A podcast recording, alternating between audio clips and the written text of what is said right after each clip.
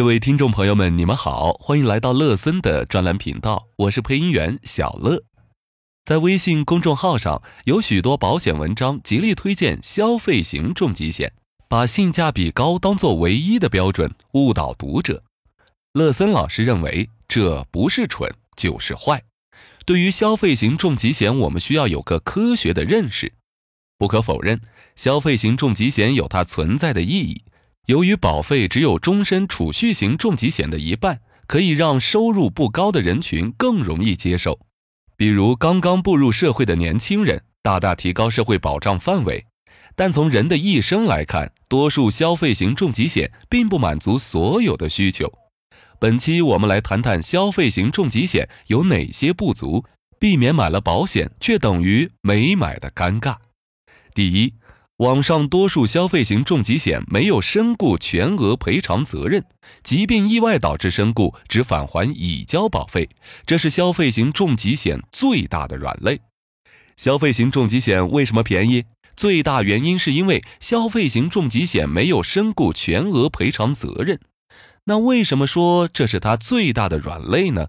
因为重疾险中绝大多数疾病需要满足一定的条件才能获得赔偿。如果没有达到要求就已经去世，那一分钱也拿不到。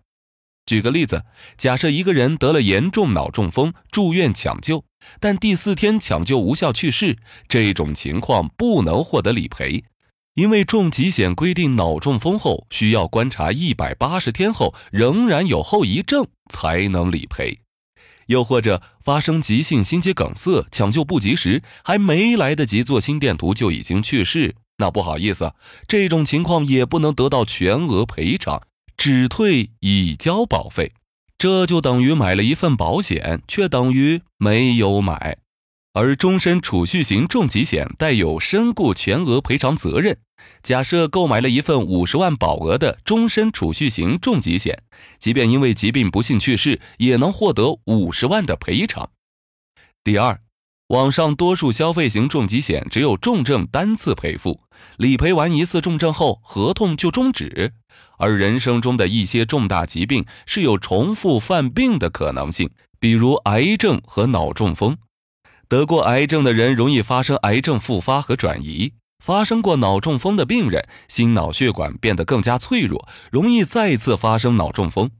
如果重症只能理赔一次，那往后的风险只能由自己承担。第三，网上绝大多数消费型重疾险为了节省成本，只提供智能核保，没有人工核保。如果身体已经有毛病，比如有乙肝、血管瘤、肾结石，或者过去某段时间做过手术，都不能购买。即使购买了，日后发生重大疾病，也会遇到拒赔的情况。而终身储蓄型重疾险提供人工核保，对于身体有异常或者曾经住过院的人，保险公司可以根据每个人的不同情况，做出人性化的承保决定，提高购买机会。第四，网上消费型重疾险理赔更加严格，由于产品定价便宜，利润空间有限，并且在实际情况中有许多人故意带病投保。所以，保险公司为了防范风险、减少损失，在后期理赔中投入大量的人力物力。一旦发现被保险人投保前已经身体有问题，就会拒赔，这也间接增加了拒赔的负面案例。最后，消费型重疾险虽然可以选择保障期间到七十岁。八十岁或者终身，可是，一旦保障期间达到八十岁以上，其保费会大幅增加，同时几乎没有现金价值，从而导致产品性价比变低。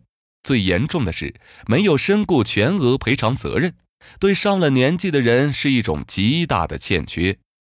不过，今年四月份，市场上出现了一款新型的重疾险。产品功能介于消费型重疾险和终身储蓄型重疾险之间。这种重疾险本质上依然是消费型重疾险，现金价值不高，几乎没有投资价值，但包含身故全额赔偿责任，大大弥补了消费型重疾险的缺陷。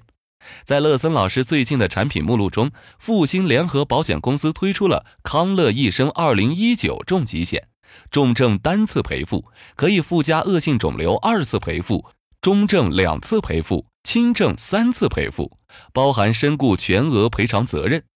当然，保费也介于终身储蓄型重疾险和消费型重疾险之间，比终身储蓄型重疾险便宜百分之三十以上，比传统消费型重疾险贵百分之三十五以上。选择终身储蓄型重疾险，还是传统消费型重疾险，又或是包含身故全额赔偿的新型消费型重疾险，每个人都有自己的喜好。在购买保险前，不妨咨询专业的保险经纪人，让他帮你参谋，多方比较。好了，本期课程就到这里，欢迎继续收听下一期音频。身体有异常该怎么买保险？您也可以关注和私信乐森老师，了解更多保险知识。广州和深圳的朋友可以邀请乐森老师喝杯咖啡，来场线下面对面交流。外地的朋友可以选择送乐森老师一杯奶茶，与乐森老师电话交流半小时。